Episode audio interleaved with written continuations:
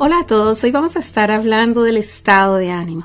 Es un tema fundamental y especialmente en el tiempo en el que nosotros estamos viviendo, donde encontramos muchas personas con el estado de ánimo apocado, triste, desesperados, deprimidos y con muchas situaciones de esas. Todas estas situaciones que en la mayoría de los casos son realmente disfunciones. Eh, ¿Qué entendemos nosotros por disfunciones? Cuando algo no está funcionando bien y especialmente eh, hablar de las disfunciones, eh, la razón de este tema es porque hay disfunciones del alma y hay disfunciones del espíritu. La mayoría de las personas miran solamente las disfunciones del cuerpo sin darse cuenta que realmente hay una conexión eh, bien, bien ligada de las disfunciones del espíritu con las disfunciones del alma y de las disfunciones del alma con las disfunciones del cuerpo. Y si nosotros no arreglamos cada una de las cosas en lo que corresponde, pues nosotros estaríamos como que, no sé, tratando de patalear y patalear en una mar de inseguridades y de lo desconocido sin poder llegar a la orilla para, para salir de, a flote de las dificultades. De allí la importancia de este tema, entender que el estado de ánimo, que es lo que la palabra de Dios llama el espíritu, eh, juega un papel tan importante en nuestro ser, el cual nosotros debemos conocer. Les habla Rocío Figueroa. Acompáñenme hasta el final para que nosotros podamos entendernos y conocernos y de esa manera ayudarnos a nosotros y ayudar a los demás en cuanto a sus disfunciones. Vamos entonces a echar un vistazo de lo que dice la escritura en el libro de Éxodo, en el capítulo 31, en el verso 1 al 6. La palabra está hablando del llamamiento de Besalael y de Aholiab. Entonces, eh, miremos el escenario en el que está esta porción bíblica. El Señor está planeando que su pueblo construya el tabernáculo con unas eh, características y especificaciones muy precisas.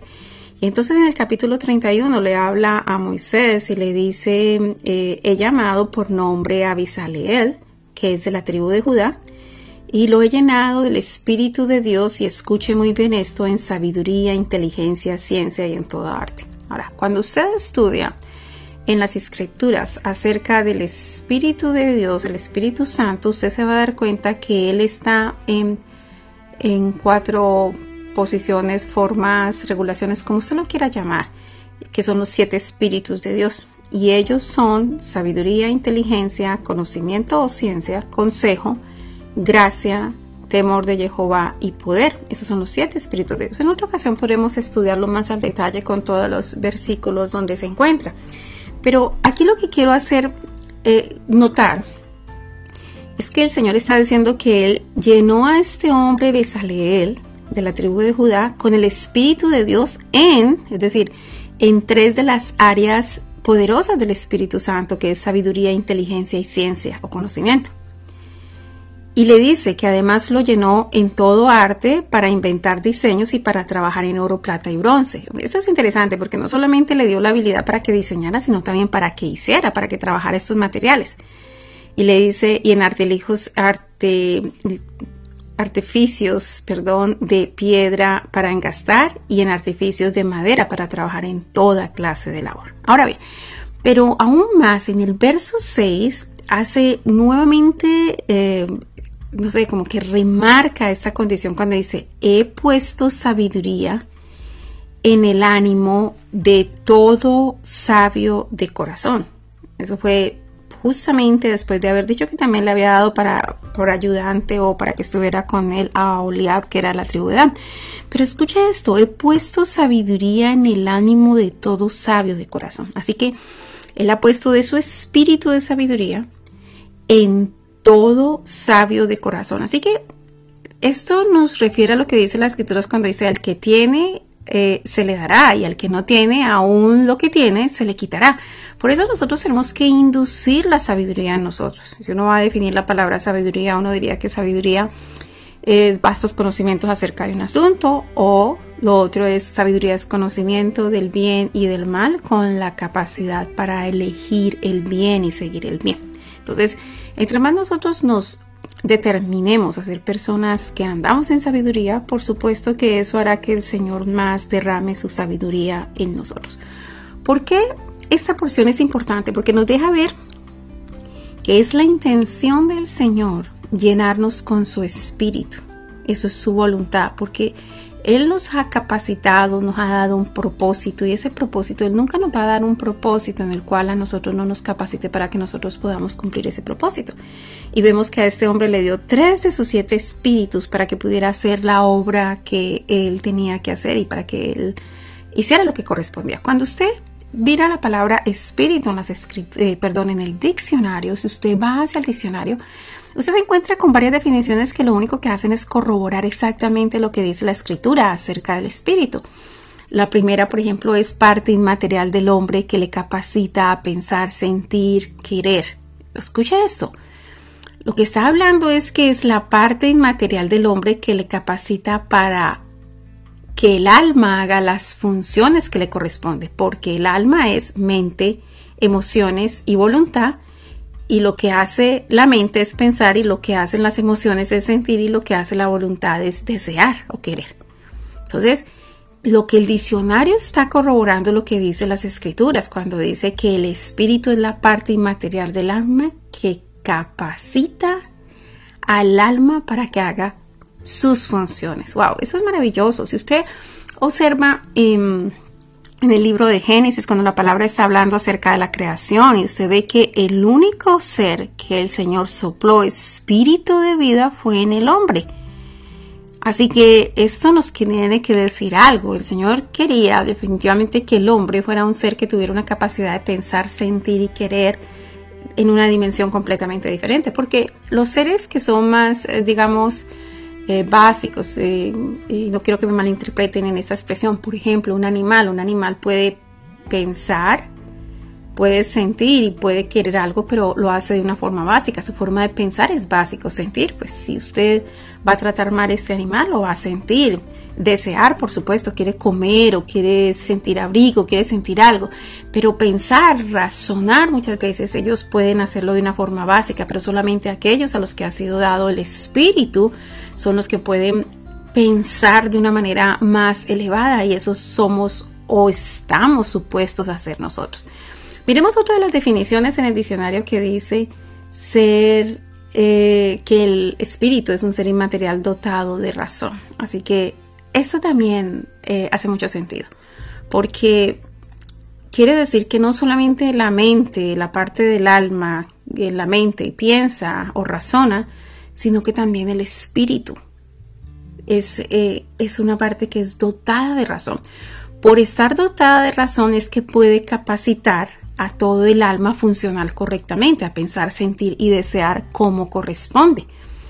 También vemos otra de las definiciones en el diccionario que dice que espíritu es eh, ánimo, valor o brío. Por eso a veces uno dice, esa persona tiene mucho ánimo, tiene un ánimo orientado hacia tal cosa, tiene mucho valor para hacer esto, tiene brío. Es, es eso, es esa, es esa fuerza es esa fuerza que hace que nosotros nos podamos inclinar a hacer algo. Y esa es otra de las definiciones que tiene eh, la palabra espíritu, inclinación de alguien hacia algo.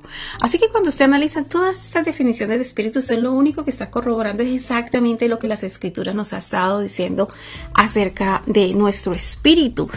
Cuán importante es que nosotros alimentemos nuestro espíritu de la forma correcta, que nosotros le demos la importancia a nuestro espíritu, que nosotros elevemos nuestro espíritu, porque elevar nuestro espíritu eh, sería poder darle la fuerza necesaria al alma para proceder como corresponde y por ende el alma a razonar de tal manera que sabe cuidar el cuerpo y lleva nuestro cuerpo a la dimensión que realmente quiere la voluntad de Dios.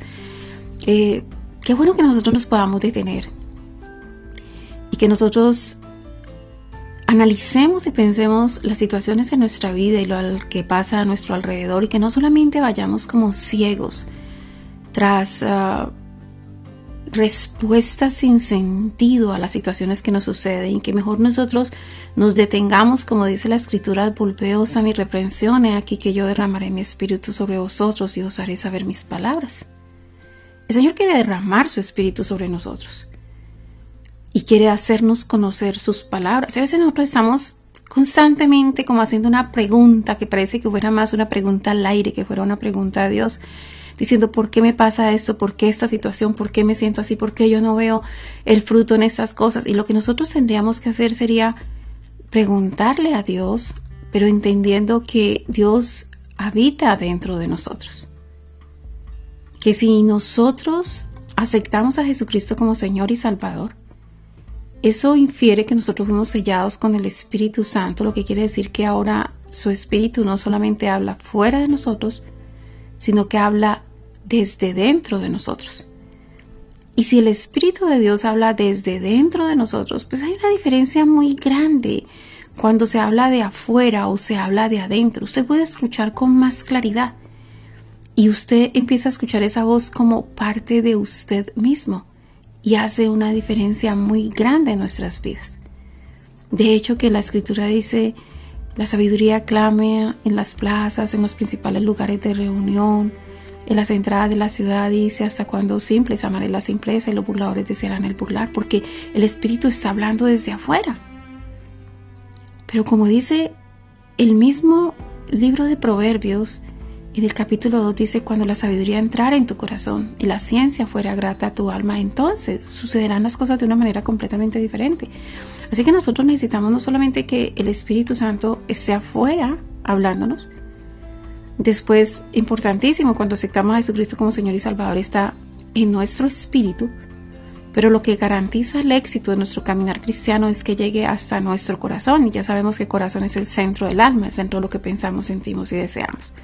Así que por allí nosotros podíamos empezar a arreglar las dificultades y las situaciones que nosotros tenemos. Es que realmente el Espíritu Santo de Dios se mueva desde dentro de nosotros y que nosotros lo podamos sentir. A veces caemos en uno de los errores grandes y es que nosotros vemos solamente como que lo único que puede habitar dentro de nosotros de Dios es el Espíritu de Dios. Y no es así, porque las escrituras nos habla del alma de Dios. Y hablar del alma de Dios es hablar de la mente de Dios y ya nosotros lo hemos visto cuando las escrituras nos habla de la mente de Cristo, nos habla de los sentimientos de Dios, ya hemos visto que no contristéis al Espíritu y nos habla de la voluntad de Dios, constantemente está hablando de hacer la voluntad de Dios. Es decir, que en otras palabras no está hablando del alma de Dios, porque son tres áreas de, del alma, que es eh, pensar, sentir y desear y la voluntad. Entonces, realmente nosotros también necesitamos que el alma de Dios venga y pose nuestra alma. Pero para poder que el alma de Dios venga y pose nuestra alma, ¿qué creen que nosotros necesitamos? Al Espíritu Santo. Porque si el Espíritu es la parte que capacita para pensar, sentir y desear, e, es cierto en, en todas nuestras vidas. Pero si el Espíritu de Dios viene a nuestro espíritu, entonces va a capacitar a nuestra alma para estar en la misma sintonía del alma de Dios, pensando como piensa Dios, sintiendo como siente Dios y deseando lo que desea Dios. Allí es donde nosotros tenemos que llegar.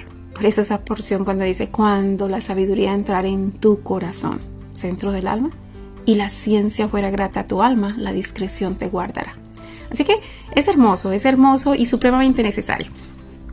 Ahora bien, miremos otra de las definiciones de, de las que habla esa porción cuando dice inclinación de alguien hacia algo. Si nosotros estamos inclinados hacia algo y nosotros debemos empezar que nuestro espíritu se incline hacia el Espíritu Santo. Porque tener el espíritu constituirá que sea revelada el alma en nosotros y tener el alma en nosotros se constituirá de que el cuerpo nuestro pueda experimentar las virtudes, las grandezas, las manifestaciones de, del Señor Jesucristo, que se constituye como el verbo de Dios, como la parte que puede ser material, la parte que puede ser vista, la parte que puede hacerse carne. Así que eh, es, es una cadena completa. Nosotros necesitamos el full de Dios en nuestras vidas. Si observamos lo que dice la palabra en el libro de Romanos, en el capítulo 8, en el verso 9 y 11, dice más vosotros no vivís según la carne, sino según el Espíritu, si es que el Espíritu de Dios mora en vosotros. Y si alguno no tiene el Espíritu de Cristo, no es de Él, no pertenece a Dios. Y es cierto, ya se los había dicho, cuando aceptamos a Jesucristo como Señor y Salvador, Él nos sella con su Espíritu. Entonces ya el Espíritu no está fuera de nosotros, sino que el Espíritu está en nuestro Espíritu. Y si el Espíritu de, eh, de, Dios está en nuestro espíritu, entonces ya nosotros no vivimos según la carne, sino según ese espíritu. ¿Por qué? Porque ese espíritu, como decía la primera definición, va a capacitar a nuestra mente, a nuestras emociones y a nuestra voluntad a que piensen como Dios piensa, sientan como Dios siente y quieran como Dios quiere. E, es maravilloso, es todo es tan claro y tan evidente. En el verso 11, por ejemplo, de este mismo libro de Romanos, en el capítulo 8 también, dice, si el espíritu de aquel que levantó de los muertos a Jesús mora en vosotros, el que levantó de los muertos a Cristo Jesús vivificará también vuestros cuerpos mortales por su espíritu que mora en vosotros.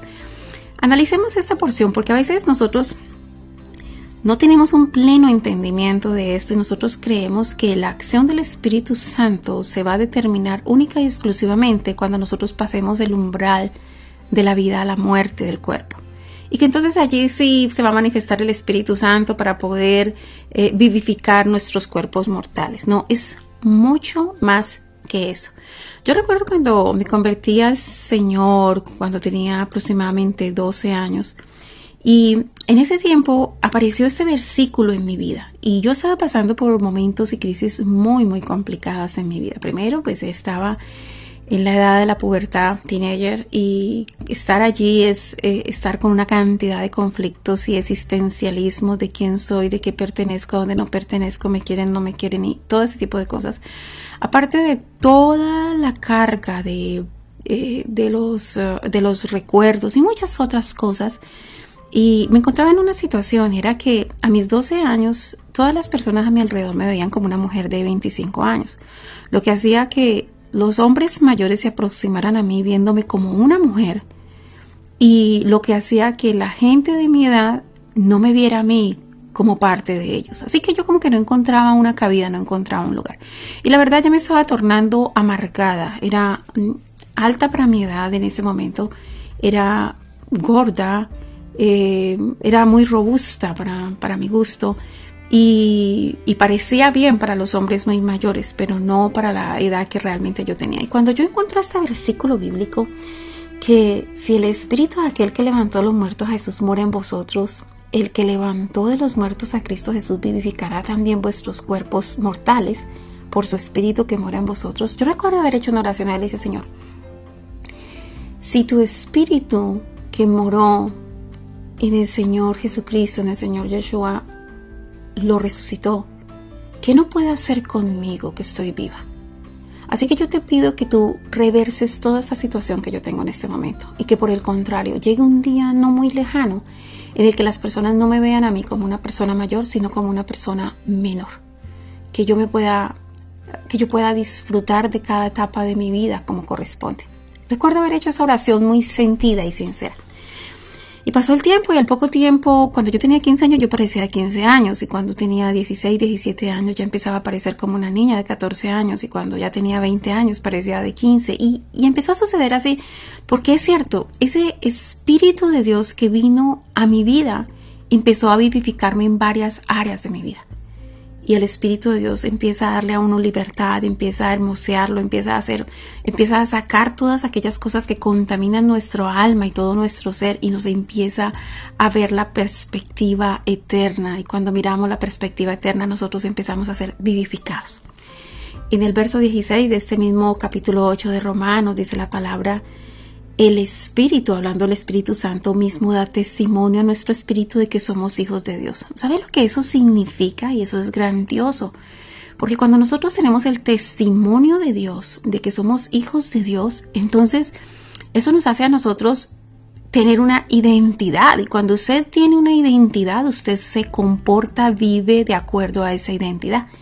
Hijos de Dios es un privilegio muy grande, es un poder, es un traspasar barreras, es un ver la vida de una perspectiva diferente, es ver el vaso no medio vacío, sino medio lleno, es mirar desde una proyección de la fe, viendo alcanzar cada una de las cosas que nosotros estamos esperando.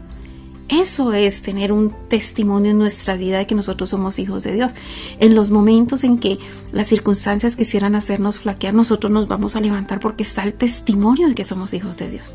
Y el verso 17 dice, y si hijos, también herederos, como para que no quede la menor duda, porque eso es lo que hace que realmente alguien sea hijo. Muchas personas pueden decir, te quiero como hijo, pero lo que tiene que ver con la herencia va solamente para mis hijos, entonces no hay tal. Pero aquí Pablo está haciendo esta referencia como diciendo, y si hijos también herederos. Y allí hay un punto y sigue la palabra diciendo herederos de Dios y coherederos con Cristo. Escucha esto, herederos de Dios. Esto me recuerda al hijo pródigo, que él pidió lo que le correspondía a él estando en vida a su padre. Y es que el Señor nos da a nosotros una herencia estando en vida. Y si nosotros podemos entender lo que significa que somos hijos de Dios, nosotros podemos disfrutar de esa herencia. Si nosotros creemos que no, si nosotros no la pedimos, pues sencillamente, pues no la tenemos.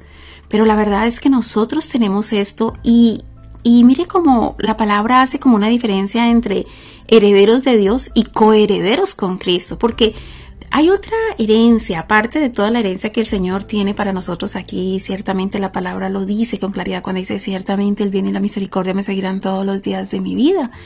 Y en la casa de Jehová moraré por largos días. Esa es una revelación de David en, en el Salmo 23, donde él está planteando, yo tengo esa confianza y esa certeza porque él se sentía hijo, él se sabía hijo.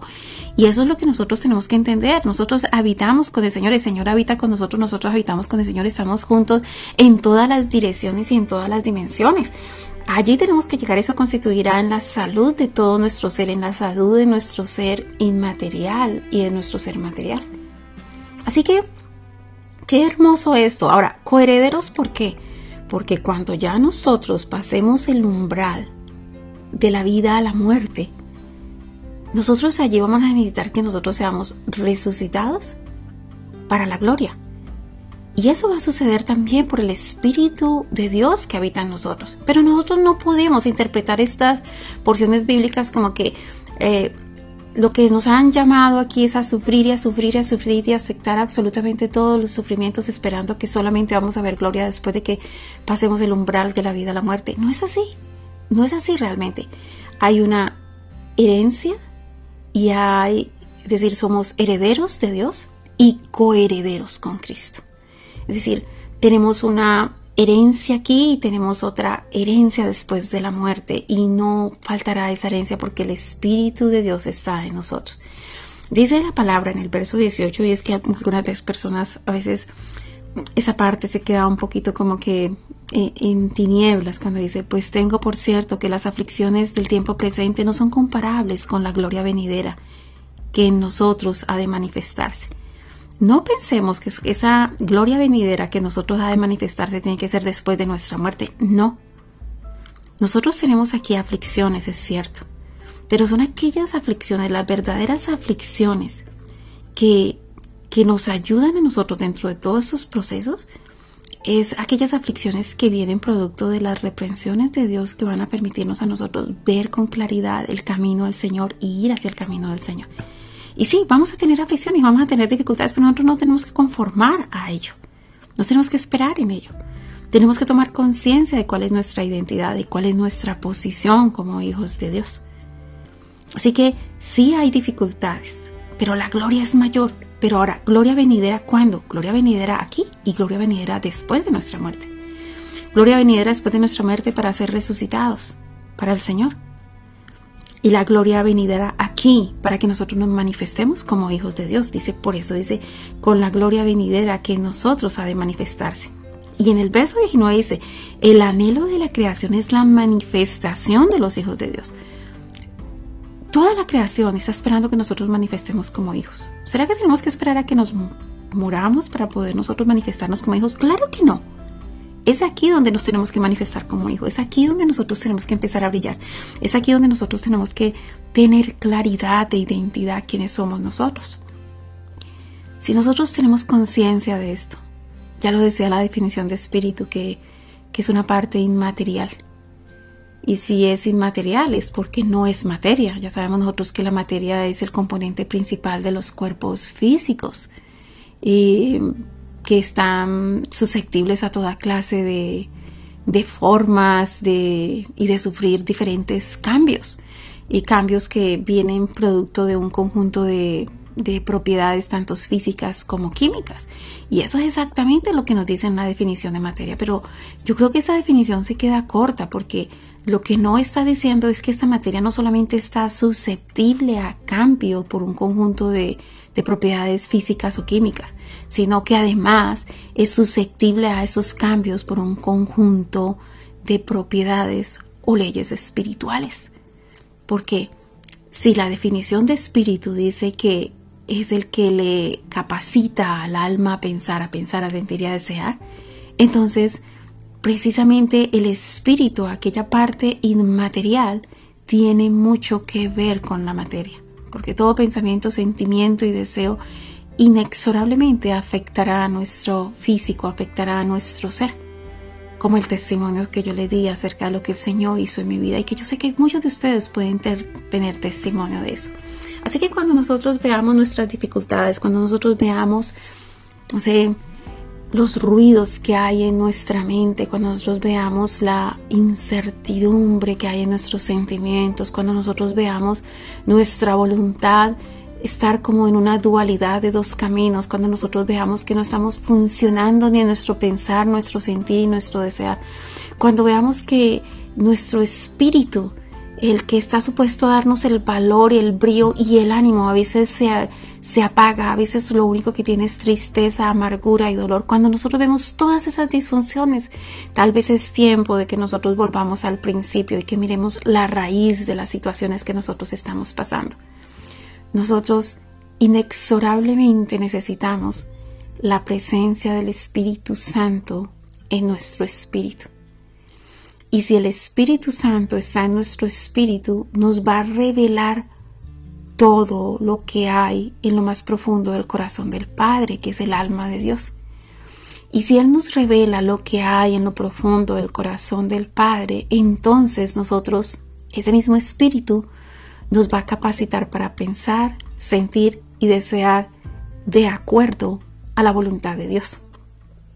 Nos va a dotar de una razón más elevada, como la que leíamos en Éxodo 31 cuando el Señor llamó a Besaleel y le dio esa llenura del Espíritu y él podía hacer todas aquellas cosas a las cuales el Señor lo había llamado a hacer. Podemos experimentar lo que dice la palabra, que Él ha puesto sabiduría en el ánimo de todo sabio de corazón, porque cuando nosotros disponemos nuestro corazón hacia Dios, entonces nosotros vamos a poder ver el mover de Dios, no solamente en nuestro espíritu por causa del Espíritu Santo, sino que ver el mover de Dios en nuestra alma por causa de la presencia del alma de Dios, su mente, sus sentimientos y su voluntad en, nuestras, en nuestra alma. Y si eso es una realidad, entonces nosotros vamos a poder ver en nuestro parte material, en nuestro ser material, en nuestro cuerpo, cómo esa parte espiritual lo va a afectar a través de esas leyes espirituales que el Señor ha puesto en nuestro corazón. Y nosotros veremos sanidades, milagros, nosotros veremos el florecer de la manifestación de los hijos de Dios. Así que esa es la invitación de este día, que cada uno de nosotros nos hagamos conscientes que somos mucho más que un cuerpo y que hay un poder enorme que el Señor está dispuesto a poner en nuestro espíritu y en nuestra alma. Y que si nuestro espíritu y nuestra alma se alinean perfectamente con el Señor, bueno, nosotros seremos de esos hijos que se manifiestan, que no está esperando solamente Dios, sino toda la creación está esperando que nosotros nos manifestemos.